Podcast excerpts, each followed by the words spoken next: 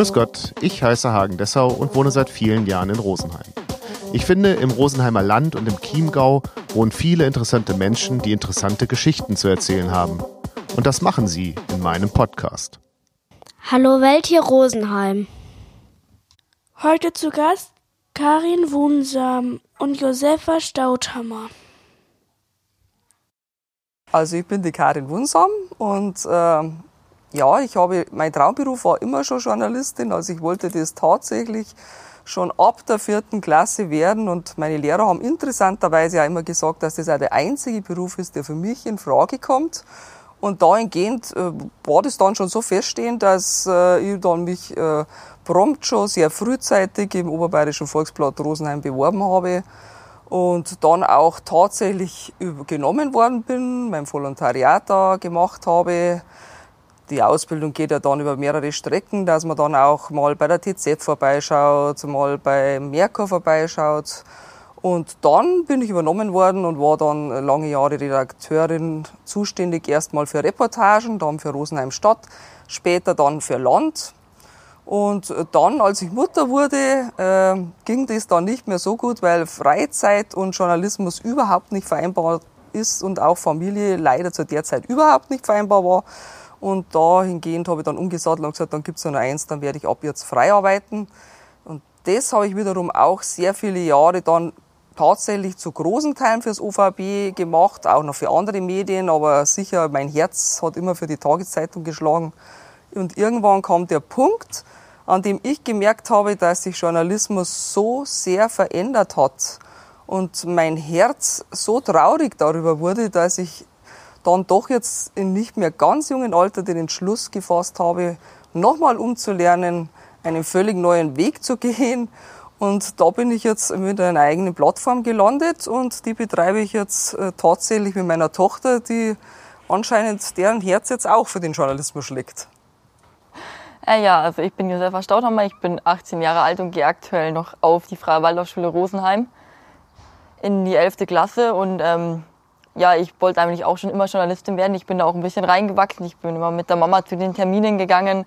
Das hat mich einfach fasziniert, immer wieder neue Leute kennenzulernen und Neues, ja, einfach neue Geschichten kennenzulernen über ganz viele verschiedene Themen. Und ich liebe einfach auch das Schreiben unfassbar. Und tatsächlich ist es auch bei mir so, dass meine Lehrer auch alle viel sagen, dass Journalistin einfach wirklich ein guter Beruf für mich wäre, weil ich eben einfach auch unfassbar gut schreiben kann. Und ja, das ist einfach mein Traumberuf und die Mama hat gesagt, sie hilft mir dabei und darum haben wir eine eigene Webseite gemacht. Die da heißt Impuls.me, also impuls.me. Mhm. Und wichtig ist in, also mit zwei N, mhm. in, Impuls.me. Ja, herzlich willkommen. Ähm, Finde ich ja super, dass äh, beide sagen, ich wollte schon immer Journalistin werden. Ist ja eigentlich eher so, wenn man kleiner ist oder jünger ist, ähm, Ärztin, Anwältin, ähm, Astronautin, weiß ich nicht, aber welchen Einfluss hatte Bibi Blocksberg, also äh, Carla Kolumna, bei der, bei der Wahl? Ja, tatsächlich eigentlich gar nicht so viel. Ich habe es nicht so oft angeschaut, aber trotzdem, auch wenn man es gesehen hat, war schon immer so, ja, das will ich auch werden. Also, wo, was ist das, was war, war dieser Augenblick, dass klar war, ey, ich muss Journalistin werden? Also, Frage an beide letztendlich. Sind ja auch zwei Generationen. Das war damals wahrscheinlich noch meine andere Motivation als heute. Meine Motivation war tatsächlich erst einmal die Liebe zum Schreiben. Ich hätte wahrscheinlich jetzt auch gleich Schriftstellerin werden können. Ich wollte nur immer schreiben. Meine ganze Welt dreht sich um Worte, um das Spiel mit den Worten. Und tatsächlich hat mir das schon als Kind gefallen. Und dann als Jugendliche was sicher andere vielleicht ein bisschen schräg auch angeschaut haben, weil ich lieber geschrieben habe, als mich in der Freizeit irgendwo zu vergnügen. Und dann irgendwann mit der Jugend kommt dann ja auch mal irgendwo der Drang, die Welt zu ergründen, auch zu verändern, zum Besseren zu verändern. Und äh, wenn man das beides miteinander dann verknüpft, dann kommt man ja letztendlich zum Journalismus. Oder zum Bücherschreiben. Zum Bücherschreiben auch, bloß das war ja dann die Romanebene. Du kannst mit Romanen schon was bewirken, aber nicht so sehr verändern wie mit dem Journalismus. Also schon auch so, ein, so, so eine Motivation, Dinge zu verändern. Mhm, Oder verändern Fälle. zu wollen. Ja, so. zum Positiven. Mhm. Ähm, ja, also bei mir ist es eigentlich ganz ähnlich. Ich habe auch schon immer das Schreiben einfach sehr gemocht. Und dann war es einfach so, dass ich war eben immer bei der Mama dabei und ich habe halt irgendwie gesehen, man lernt halt irgendwie nie aus bei dem Beruf, man lernt immer was Neues. Und diese Geschichten dann weiter zu erzählen und einfach an die Leute weiterzugeben und denen eben auch Neues zu zeigen und Geschichten zu erzählen, war dann einfach für mich so, das war was, was ich einfach toll gefunden habe und was ich dann eben machen wollte. Normalerweise, wenn das Kind sagt, äh, du Mama, du Papa, ich will Journalistin werden, dann ist ja oft auch die Reaktion, gerade jetzt in Zeiten wie diesen, ähm, ach komm, mach mal was Gescheites. War tatsächlich bei mir auch äh, Gescheites natürlich in dem Sinne nicht, weil ich wirklich auch zu diesem Beruf stehe. Aber ich weiß natürlich, dass man immer schwerer Geld damit verdient. Ich weiß, dass es dass wir auch nicht mehr den beste Ansehen haben. Also wir werden jetzt viel öfter beschimpft. Also es ist kein leichter Beruf, war er auch noch nie. Aber ich habe dann doch so ehrlich mit dir auch immer gesprochen und habe mir gesagt, überleg dir das gut. Das ist kein Spaß. Aber wenn das Kind dann immer sagt und ich will es trotzdem, dann habe ich letztendlich gesagt, okay, wenn du weißt und du hast das ja erlebt an mir, wie das Leben ist, dann lasse ich mich drauf ein und unterstütze dich da. Und du hast ja, wenn ich das richtig verstanden habe, auch noch ein, zwei Jahre Zeit. Ja, also ich gehe noch auf die Schule. Ich mache jetzt nächstes Jahr dann meinen Waldorf-Abschluss. Und wahrscheinlich werde ich dann danach auch direkt komplett arbeiten. Aber also ich, bei mir steht es auch fest, ich will arbeiten, ich will das machen und ich bin mir da auch einfach sicher und die Mama unterstützt mich ja eben auch eigentlich immer dabei. Also denke ich, das wird auch was. Ähm, du hast eben gesagt, äh, Journalismus hat sich verändert. Journalistin alter Schule wahrscheinlich. Mhm. Irgendwann in den 90ern den Beruf mhm. gelernt. Ende der 90er. Mhm. Genau. Ähm, da war die Welt noch in Ordnung, das Internet gab es nicht und äh, man hat mit Zeitungen ja noch Geld verdient. Mhm. Ähm, was hat sich verändert? Äh, die, also der Journalist damals, als ich begonnen habe, die war eigentlich derjenige, die Funktion war die eines Torwächters. Also der Journalist durfte entscheiden oder musste entscheiden, was er den Lesern vorsetzt, was er für sie als wichtig betrachtet, aus der Flut an Informationen, die es ja immer schon gab. Und äh, das hat sich schon mal grundlegend geändert, weil ja jetzt durch das Internet ja jeder Mensch zu hunderten Millionen Informationen kommt und grundsätzlich der Meinung ist, dass er natürlich auch einen Torwächter nicht mehr in dieser Funktion braucht. Wobei ich immer dahin stelle mal, das ist auch nicht unbedingt das, äh, die beste Wahl. Weil eigentlich bräuchte es ja immer noch, meiner Meinung nach, bloß er sieht es jetzt nicht mehr. Und das ist mal das Erste, was sich geändert hat. Und das Zweite, was mir persönlich dann schon wehgetan hat, war die Tatsache, dass mit dem Internet äh, eine ganz andere Logik, eine Dynamik in den ganzen Beruf gekommen ist. Es geht jetzt auch nicht mehr darum, dass ich eine Geschichte schreibe, weil ich meine, sie ist gut für den Menschen, er braucht sie, du musst das jetzt äh, darbringen, sondern jetzt geht es darum, wie viel Klicks bekomme ich. Und das, was Klicks bekommt, ist nicht unbedingt das, was auch sinnvoll ist. Also wenn die nette Katze so niedlich die ist, viele Klicks bekommt, ist das nett. Aber vielleicht war ein anderes Thema, das nicht so nett ist, viel wichtiger. Aber da, da, das wird keiner drücken. Das bedeutet, das fällt dann irgendwann durch. Und kann da die Mutter von der Tochter lernen, weil du ja wahrscheinlich ähm, damit groß geworden bist und ähm, viel eher wahrscheinlich umgehen kannst? Äh, ja, so lernen, ich weiß nicht, gerade so technische Sachen online jetzt wahrscheinlich schon, kann ich schon bisschen was beibringen, sage ich jetzt mal, oder halt eben auch einfach dann machen und das der Mama abnehmen. Aber Lernen an sich, also ich habe ja auch nicht ausgelernt. Ich finde, man lernt nie aus. Und ja, ich meine jetzt so auch im, im, mit Blick auf, wie so Internettexte ähm, gebaut sein müssen. Also die Überschrift zum Beispiel. Ähm, es gibt diesen Begriff, ich glaube, Clickbait ist, ne, ist, ja. ist das, worum es geht. Also dass man das so formuliert, äh, dass man der, ui, das muss ich jetzt aber anklicken. Und ich unterstelle, dass junge Menschen viel mehr so ein Überschriftengefühl haben als ältere. Ja, also das stimmt schon. Also Clickbait ist schon eine große Sache, kann man schon sagen. Aber ich glaube, also die Mama kann das auch. Also sie weiß es schon auch, was das ist. Also da ist, glaube ich, ist sie mir jetzt nicht wirklich irgendwie in irgendwas nach. Aber das kann an sich schon stimmen, dass man, also ich, man kriegt das halt selber in meiner Generation. Ich sehe ja selber mal das Clickbait, wenn ich irgendwo eine Nachricht sehe, dann lese ich das selber und dann kriegt man auch ein Gefühl, wie müsste ich jetzt eine Überschrift schreiben, damit da ganz viele Leute draufklicken. Aber ich weiß, dass die Mama das auch kann. Aber vielleicht die Sorge, ui, kann ich das jetzt wirklich so schreiben, ist vielleicht eine andere. Ja, also die Sorge habe ich nie. Ich schreibe wirklich immer so frisch drauf los und denke mir da auch gar nichts dabei.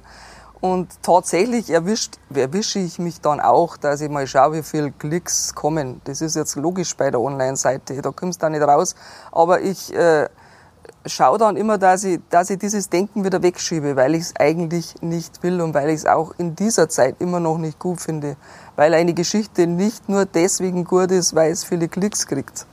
Also eine Geschichte lebt von so vielen anderen Sachen. Und wenn es dann wenig lesen und sie ist trotzdem gut, dann bleibt sie gut. Aber ihr hättet ja ähm, eure Ideen, äh, Geschichten zu erzählen oder, oder ähm, Geschichten zu verbreiten, von denen ihr glaubt, dass sie gut sind, über einen Instagram, Twitter-Kanal klein machen können und diesen Weg gehen können. Aber ihr habt euch dazu entschieden, eben eine ähm, ja, ein Chiemgau-Magazin letztendlich ins Leben zu rufen. Also äh, das ist ja schon mal ein großer Schritt auch. Wie ist es dazu gekommen? Ja, da gehört wirklich tatsächlich äh, viel Mut dazu. Das haben mir auch meine Kollegen dann immer so gesagt, das hat um Gottes Willen was daraus tut, das wäre ganz schwierig. Der Schritt, warum ich den so gewagt habe, ist tatsächlich, äh, es gibt ja eigentlich in Rosenheim gar keine Medien mehr. Es gibt ja nur das OVB und alles andere, bei Echo Blickpunkt gehört ja irgendwo dazu. Das bedeutet, es gibt eine gewisse Monopolstellung und das meine ich gar nicht im Negativen, bloß mir ist aufgefallen, letztendlich, wenn wir bei Terminen, also wenn wir zu einem Termin eingeladen wurden, saß am Schluss nur ich da vom OVB. Also man muss sich das so vorstellen, zehn Stühle sind frei und eine Journalistin sitzt da. Das kann es nicht sein. Und so habe ich mir dann irgendwann gedacht, das ist eigentlich für eine Stadt wie Rosenheim, so klar sind wir doch gar nicht. Und jetzt haben wir nur noch eigentlich eine Vertreterin.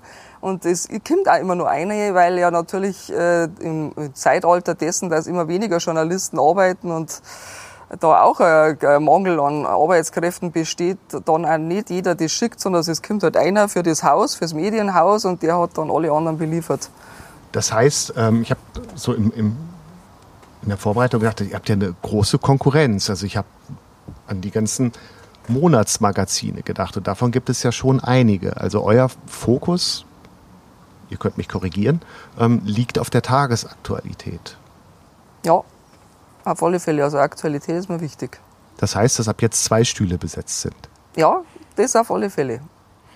Und das Ganze habt ihr ja auch ohne ähm, ein Konzern oder, oder ohne eine, eine äh, also ein, ein Rückgrat, wenn man so will, ein wirtschaftliches Rückgrat gemacht. Ja, das ist sehr schwierig. Also da, das ist jetzt auch unser nächster Schritt, dass wir wirklich dann auch schauen müssen, dass sich das wirklich finanziell trägt. Das ist natürlich das Ziel. Aber erstmal war einfach der Enthusiasmus, die Leidenschaft da, dass wir gesagt haben, es ist egal, wir ziehen das jetzt durch, wir wollen wieder eine neutrale zweite Ebene haben, die unabhängig berichten kann und auch einmal einen Gegenpol bieten kann zu dem anderen Bericht, das war uns einfach unwahrscheinlich wichtig und das geht nur so. Und ich hoffe, dass irgendwann die Leute dann auch so mitziehen, dass, dieses, dass uns da mit unterstützen. Das ist natürlich die, die Hoffnung dessen. Ähm, aber ich, äh, wie, wie wünscht ihr euch äh, diese Unterstützung? Also jetzt auf wirtschaftlicher Ebene oder dadurch, dass ihr viele Leser habt, was dann auch wieder bedeutet, dass ihr viele Klicks habt? Wir werden tatsächlich, werden wir um die Klicks nicht drumherum kommen. So ehrlich muss man immer sein. Das Ganze läuft nur über Klicks. Und wir werden uns irgendwann ja dann, wenn wir uns finanzieren wollen, Werbung zuschalten. Und wer Werbung äh, uns bieten will, erwartet Klicks. Also das Geschäft steht fest, da brauchen wir jetzt, da gibt's keine Lüge drumherum. Und der Nachteil an dem, wenn man wieder Werbung hat, und das muss man auch ganz offen sagen, ist, dass man sich in einer gewissen Weise in eine gewisse Abhängigkeit wieder drängen lässt. Weil es ist ja klar, die Hand, die einen füttert, beißt man nicht. Und das sage ich dann einmal, das, das ist vielleicht auch dieses, was mir vielleicht unserer Seite, ich hoffe, dass auch das allein, dass man mal so ehrlich ist und das auch ausspricht, wo die Grenzen sind an der Neutralität, dass das schon hilft, dass die Menschen sich vielleicht nicht mehr, so veräppelt vorkommen wie bei manchen Medien. Und diese Neutralität oder die, die begrenzte Neutralität führt dazu, habt ihr eben selber gesagt, dass ihr auch beschimpft werdet schon? Also wie kann man sich das vorstellen? Also nehmt es äh, mir nicht übel, aber das, was auf eurer Seite steht, ist ja eigentlich, also für mich als Leser eher harmlos. Also wo findet da eine Konfrontation statt? Also das, da brauchst du die harmlos, das ist ja oft so, dass ich mich immer direkt wundere, die harmlosen Artikel bringen die meisten Gegenstimmen und die auch teilweise sehr aggressiv, gerade auf Social Media, das kann man, da, da wundert man sich immer wieder, ja. Also da braucht es nicht viel. Kannst du mal ein Beispiel äh, geben, bitte? Ich glaube, das letzte Beispiel, was ich, da habe ich eine Umfrage gestaltet zum Thema Helmpflicht bei äh, Fahrrad. Das war brutal. Also da kommen dann, also kommen viele nette Kommentare, aber manche gehen dann wirklich ins Eingemachte und es gibt dann doch auch immer wieder einige, die können auch nicht unterscheiden, dass der, der eine Umfrage schaltet, nicht der ist, der irgendeine Meinung hat. Also die gehen dann davon aus, du bist jetzt auf der Seite so oder auf der Seite so und dann wirst du beschimpft. Und wie geht man dann damit um? Also kann man das ausschalten? Also für sich? Ja, das gelingt mir schon relativ gut. Ich glaube bei dir, gell? Also du bist, ja. das ist seltsam, aber wenn du als Journalist reinwächst, also du, du wirst immer, also angegriffen wirst du immer, auch auf Terminen immer wieder. Und das lernst du dann irgendwann so zum Umgehen, dass du das wirklich ab ausblocken kannst. Also das, das geht mir jetzt persönlich nicht neu. Nicht mehr oder also war das ein Prozess des Lernens? Also das wäre ja eine Frage an dich, die am Anfang steht. Also berührt dich, berührt dich das noch mehr? Also ich habe das halt auch schon immer mitbekommen, weil die Mama das eben arbeitet. Also mich, am Anfang denkt man sich schon manchmal so, okay, ist jetzt vielleicht ein bisschen brutal, was da kommt. Aber eigentlich, also ich, für mich ist es, ich kann es einfach dann sozusagen ignorieren. Also es ist, wird halt dann geschrieben, aber es ist halt dann da, aber es stört mich jetzt nicht wirklich. Das ist halt auch eine Meinung, die kommt halt an, die wird geschrieben. Es ist ja Meinungsfreiheit, darf man ja auch, warum nicht? Also ich kann es dann einfach verstehen lassen im Raum. Mhm. Also noch nicht dieser Augenblick, äh, wieso mache ich das eigentlich? Also wenn das das Resultat ist. Hatte ich tatsächlich in den ganzen Jahren noch nie. Wie arbeitet ihr? Also ihr sagt, ihr wollt tagesaktuell arbeiten. Ähm, heißt das, ihr steht morgens um x Uhr auf und verfolgt irgendeinen Ticker oder so wie früher? ja, also das musst du wirklich so vorstellen. Also ich sitze vor meinem Computer, habe lauter viele verschiedene Fenster auf und schaue bei vielen verschiedenen anderen Medien, was die haben. Das gehört mir dazu. Dann gehört natürlich auch dazu, man liest auch die ganzen verschiedenen Zeitungen. Und dann bin ich natürlich in alle Presseverteiler drinnen und die beliefern mich natürlich mit alle Pressetermine, wo ich erscheinen sollte. Jetzt sind ja mir nur zwei Frauen und teilweise, wenn sie in der Schule ist, eine Frau, dann muss man natürlich irgendwo auswählen und Prioritäten setzen, wen bediene ich, wo gehe ich hin und wo nicht, das ist klar. Und äh, wie wird die Prioritätenliste äh, aufgebaut? Also geht ihr eher zu den, sag ich jetzt mal, abseitigen Themen, von denen ihr wisst, da wird das OVB eher nicht hingehen? Oder ähm, du hast ja vorhin gesagt, es braucht ein Gegengewicht. Ich muss eigentlich dahin gehen, wo die auch hingehen, um, um da äh, ja, eine andere Seite zuzuschreiben. Auf alle Fälle. Also das, die Gegenpolseite ist mir ganz wichtig wenn es große Termine sind. Und natürlich sucht man sich auch mal Nischenthemen, die einfach schön sind, weil sie einem selber gefallen. Reportagen oder irgendwie, gell, da haben wir einmal wieder so, dass man Menschen vorstellt, das ist jetzt wie bei dir, die, wo man sich raus und sagt, da mache ich mal ein Interview, da mache ich mal eine Reportage, das ist in Ordnung. Das hat dann mit OVB gar nichts zu tun, das ist klar. Und da wir ja jetzt auch hier rausgingen vom Kreis her, also mir war immer ganz wichtig, dass ich ein bisschen den Magazincharakter, gell, dass wir den reinkriegen, weil wir vielleicht auch das Feminine ein bisschen haben. Wir haben ja unsere Tiergeschichten drin, wir haben unsere Leutegeschichten und wir gehen da sicher auch mal weiter als Rosenheim raus und auch weiter als Chiemgau. Also wir nehmen dann auch bei Bayern dazu. Interessanterweise habe ich sogar jetzt schon über Social Media Mitarbeiter, die sitzen dann in Hamburg und machen aus Gaudi mal einen Bericht für uns, der aber auch irgendwie passt. Ich meine, eins der Vorteile am Internet ist dann doch wieder, die Welt ist sehr klein und sehr vernetzt. Und das ist eigentlich auch wieder der Spaß. Das habe ich vorher noch gar nicht so bemerkt, dass du denkst, der, der Hamburger hat doch ein Interesse an Rosenheim. Zu Recht. Ja, auf alle Fälle. also, ihr habt dann irgendwie eine Liste und gibt es dann auch weiß ich, eine, eine klare Haltung, ähm, wir brauchen heute so und so viel Reportagen und so, so und so viel News. Also habt ihr ein Tagespensum, das ihr bedienen wollt oder müsst? Müsst auf keinen Fall, aber ich schau, es ist natürlich so, wenn du, so, wenn du Internet betreibst und so eine Plattform, muss die immer bespielt werden. Das ist leider so. Die Leute erwarten, dass den ganzen Tag irgendwas einläuft. Also wenn jetzt nur in der Früh irgendwas äh, einstellen würde, dann darf die Seite sicher nicht lange funktionieren. Also das ist einmal schon Grundsatz. Also musst du schon, dass du am Tag so 10 bis 12 äh, neue Geschichten auf alle Fälle hast. Und bis 20, da gebe ich mir jetzt persönlich momentan die Obergrenze, weil ich denke, dass dann vielleicht einmal zu viel wird. Also 20 insgesamt oder 20 pro Person? 20 äh, zusammen. Und wie teilt sich das dann auf? Du bist in der Schule, wahrscheinlich bis in den Nachmittag hinein? Ja, also immer wenn ich in der Schule bin, arbeitet die Mama natürlich mehr als ich, schreibt auch mehr als ich. Und wenn ich aber Zeit habe oder gerade am Wochenende, da bin ich ja daheim, dann versuche ich so gut wie möglich mitzuarbeiten und auch so viel wie möglich zu schreiben. Aber natürlich ist die Mama aktuell noch mehr dabei als ich. Ähm, gibt es eine Grenze des Berichtenswerten, des Berichtenswerten? Tatsächlich nicht. Also meine Mentorin, die ich sehr geschätzt habe, eine sehr weise, eine sehr, eine unglaublich gute Journalistin, hat immer gesagt, also geh einmal ruhig wieder zum Gartenbauverein, weil du wirst verstehen, dass selbst da in der kleinsten Blume die tollste Geschichte zu finden ist und tatsächlich ist so. Also du sitzt dann da dabei vor einer Versammlung und denkst dir, ja, eigentlich sehr langweilig und dann, dann auf einmal haben die irgendwas und sagen, mei, die Blume XY stirbt vielleicht jetzt fast aus, wir wissen gar nicht, wie wir es pflegen und schon hast du deine Geschichte. Also das ist ganz wichtig. Also es gibt gar nichts Unwichtiges oder irgendeinen Menschen, der unwichtig ist. Ähm, ich komme drauf, weil es ist schon ein bisschen her, ich habe auch den Tweet nicht mehr gefunden. Du hast mal bei bei äh, Twitter irgendwas geschrieben, ähm, so sinngemäß, ähm, in Rosenheim ist ein Storch gelandet. Das stimmt jetzt nicht, aber so. Und, und dann hat irgendjemand darunter geschrieben, und das muss jetzt, äh, das ist jetzt eine Nachricht oder was. Und äh, also auf, auf der einen Seite lebt ja Twitter von, von sowas, aber dann habe ich mir so die Frage gestellt, ja, was ist eigentlich noch eine Nachricht oder, oder was ist nach berichtenswert? Ja, ja, genau. Und das, man muss immer sagen, das ist ja der das ist ja, liegt im Auge des Betrachters. Wenn äh, Rosenheim interessiert, natürlich auch, wenn die Müllabfuhr sich ändert. Aber natürlich die Menschen irgendwo weit oben, wieder im Norden oder gar in andere Länder, wo wir auf Social Media auch kommen, sagt dann natürlich zu Recht, das ist keine Nachricht. Verstehe ich auch. Aber natürlich der Schwerpunkt, du hast natürlich auch diese Meldungen drin und das muss man, finde ich, auch akzeptieren können. Auch die, die dann eben alles das auch lesen.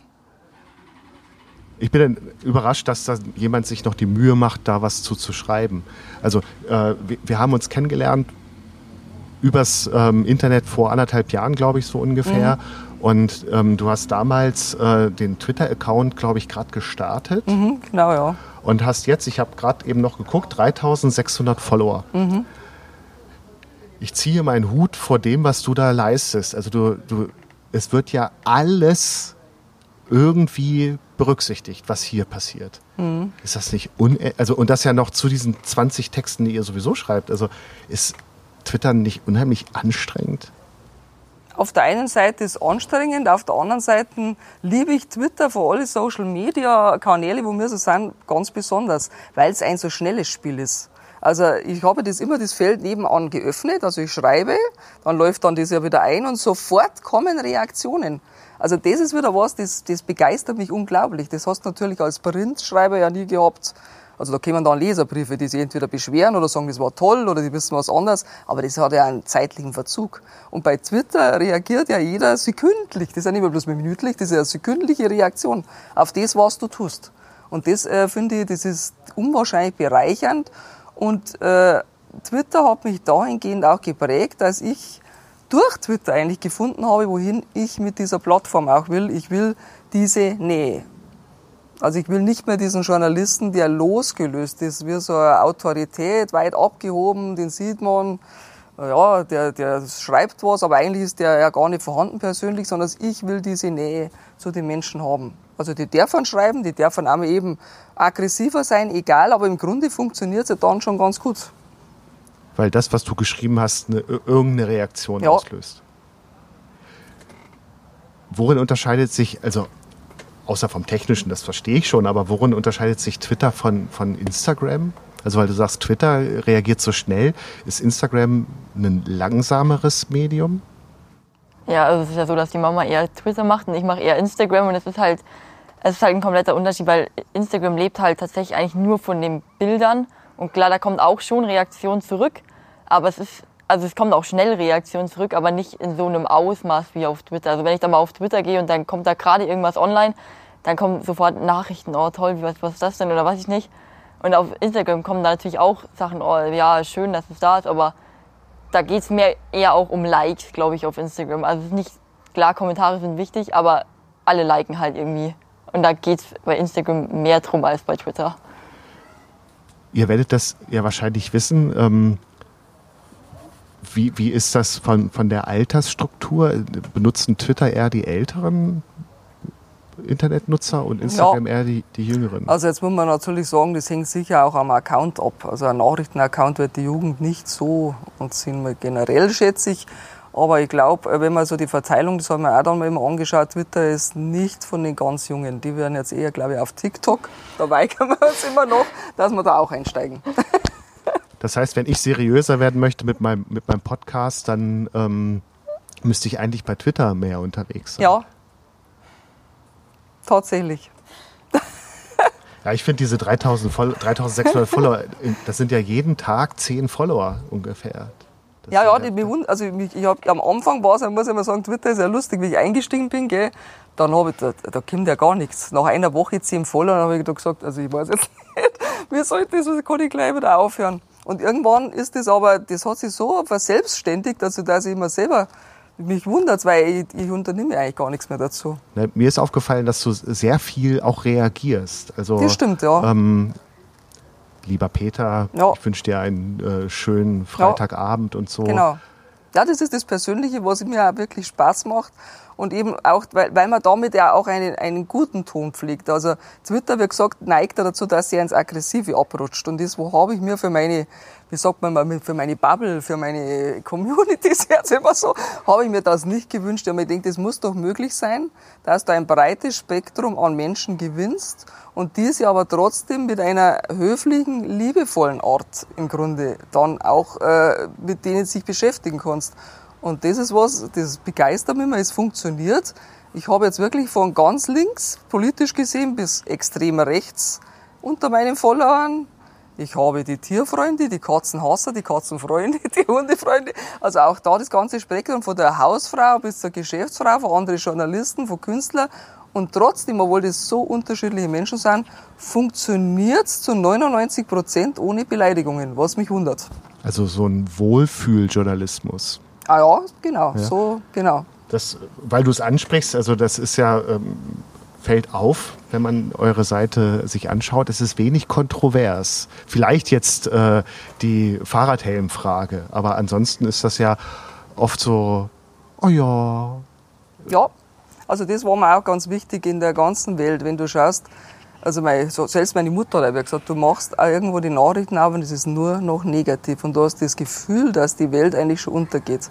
Und so stimmt es ja auch nicht. Also wir leben ja alle noch gut und auch das habe ich wieder von meiner Mentorin gelernt. Es ist auch mal ganz gut, wenn man schöne Sachen berichtet. Auch die gibt es und auch die haben einen Wert.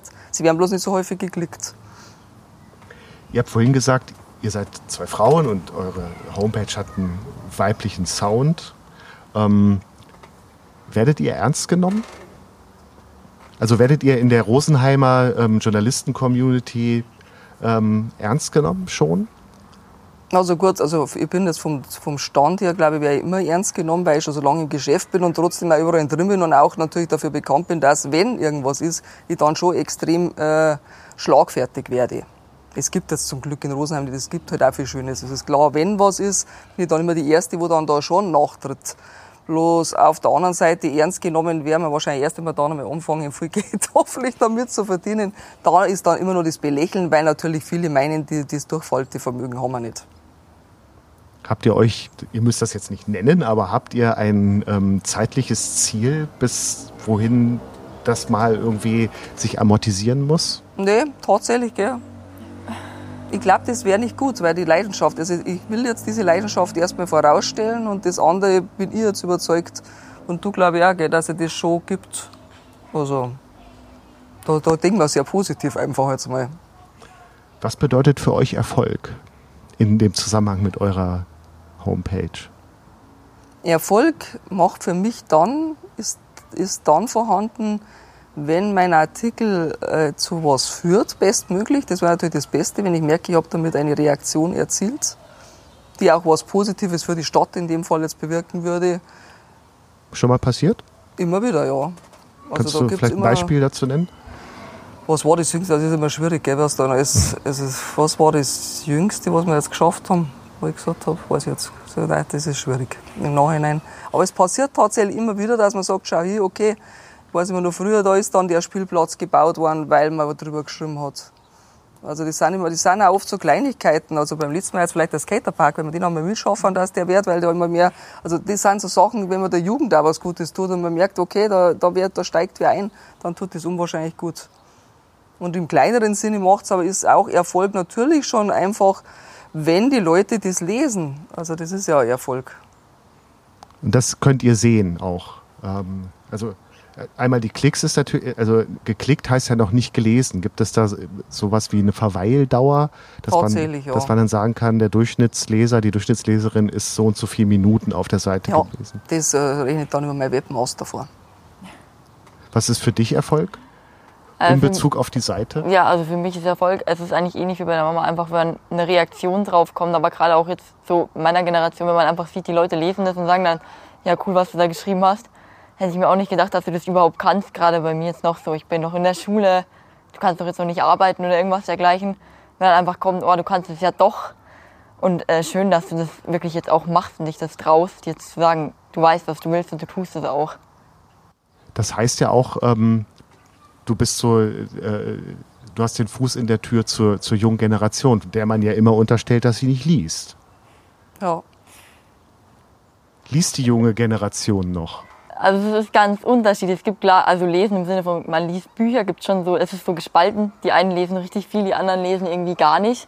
Aber bei Nachrichten gerade ist es so, es ist zum Beispiel ganz viele junge Leute sind tatsächlich so, dass sie sagen, okay, ich abonniere irgendwie eine Nachrichtenseite auf Instagram und da kommt einmal täglich eine Meldung, so die wichtigsten Nachrichten aus Deutschland jetzt.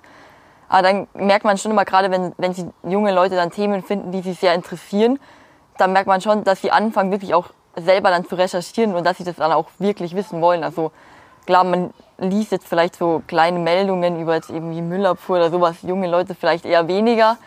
Aber dann spannende Geschichten, gerade die die Jugend angehen, wie wir gerade hatten, das Beispiel mit dem Skatepark oder sowas, das interessiert die Jugend hier und dann liest sie das auch und ist da wirklich auch dabei und will dann auch Neues darüber wissen. Ähm, hat das Folgen, also dass vor allem eben auch bei der Jugend, also dass, die, dass ihr gelesen werdet, ähm, dass es Anfragen gibt, euer Team zu vergrößern? Gibt es von eurer Seite den Wunsch auch, äh, das Team zu vergrößern? Ja, wir hatten jetzt schon mal unsere erste Praktikantin, das war ein sehr nettes Erlebnis. Und die war wirklich toll, gell? Also die hat wieder gut gepasst und ja, wir wollen uns, wir muss sicher auch, also das Ziel ist sicher, wir müssen uns vergrößern, ja, weil wir eben ja sonst gar nicht alle Termine mehr ausfüllen können. Es ist ja so viel los in Rosenheim allein, dass das ein Wahnsinn ist. Also das wird auf Dauer zu zweit nicht machbar sein. Wir haben ja so nicht einmal mehr Freizeit, gell? also wir arbeiten ja Samstag, wir arbeiten Sonntag, Urlaub ganz schwierig. Wie kommt das in der Familie an? Ja gut, die kennen mich ja schon. Also als Journalist ist ja auch der Ehemann gewohnt, dass die Frau ihm eigentlich wenig gehört. Also der Journalist arbeitet ja immer. Ich kann ja. Ich, also wenn irgendwo was war, ich weiß auch noch in jungen Jahren, also du sitzt da und du, du hast dann Party feiern und dann hörst du eine Feuerwehrsirene und dann bin ich gegangen. Also klar. Und hab geschaut, was los ist. Also das hast du so drinnen, dass immer, wenn was ist, bist du da und das und das komischerweise macht er dann auch nichts, weil, weil das, das bist du einfach. Also das ist was, das lebst du wirklich. Also, also jetzt wie wenn jetzt eine Unwetterwarnung kommt oder dann passiert was, ja, dann sitze ich jetzt auch wieder bis spät. Und notfalls ich die ganze Nacht da sitzen, ja. Und da gehst ja alles andere, also selbst wenn ich Besuch da hab, haben wir auch schon erlebt, da sitzen dann alle, aber ich bin weg. Wie seid ihr eigentlich auf den Namen gekommen? Impuls.me also wir wollten auf jeden Fall den Innen drin haben, ja. weil uns der Innen einfach, das ist so die Kraft. Unsere, das gibt uns immer, also ich bin ein, äh, so das Kind des Inns, ich bin immer am Innen, ich habe aufgewachsen, ich habe da immer gespielt. Meine Vorfahren waren Flösser, also mich, jetzt, mich zieht viel zu dem Innen und dich auch damit. Ja. Und darum haben wir gesagt, der Inn muss hinein. Und darum haben wir gesagt, von Impuls auf Impuls. Und Puls ist eigentlich der Pulsschlag, äh, den wir sehen, auch das, unser Pulsschlag für die Leidenschaft, die wir da haben und auch am Puls der Zeit zu sein. Und dann haben wir das zusammengesetzt und so sind wir dann auf den Begriff gekommen. Und dann natürlich dann diese wunderbare Domain, Me. Ja. Ja, das war dann wieder, das hat dann unser Web, muss man jetzt ehrlich sagen, das war dann der Webmaster. Der Rainer Nitsche, der war da wirklich gut, der hat dann einfach gesagt, ja, da nehmt's doch gar kein DE, man kann jetzt, das hätte jetzt, mir hätte ich gar nicht gewusst technisch, dass das mir schon möglich Ja. ist. Wo steht Impuls Me im Jahr 2023, also in einem Jahr, Sommer 2023? Für Sommer 23 wären wir schon froh, wenn wir dann tatsächlich mal ein bisschen Werbung drin haben. Das wäre ganz schön. Wenn nicht, dann läuft's auch noch. Ich, ich bin schon so realistisch, dass ich weiß, oder das habe ich auch so gelernt, dass du für so eine Webseite, um die wirklich aufzubauen, ohne diesen finanziellen Background wie ein großer Ver- Verlag, der dann überall Werbung schaltet, also das kann ja ich gar nicht, dann ist das ein langer Weg. Also muss drei, vier Jahre alle mal rechnen. Dass das so läuft, wie jetzt zum Beispiel schon die bekanntere Wasserburger Stimme, wie die Sammerberger Nachrichten, mit denen ich zusammenarbeite. Also die sind ja dann doch schon bei viel mehr Klicks und die haben aber auch dann schon fünf, sechs Jahre gebraucht dafür. Das ist in Ordnung. Also und dann schauen wir mal, wenn wir dann auf zehn Jahre später gingen, dann wäre schon, dann wäre das schon eine schöne Sache, wenn wir so bekannt sind über die Grenzen hinaus, gell? dass wir, dass wir dann wirklich einen festen Stand haben und da ist jeder, der dann in Rosenheim ist, sagt, ja gut, das können wir.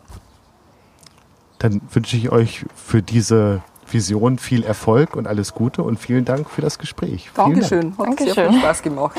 Dank. Danke.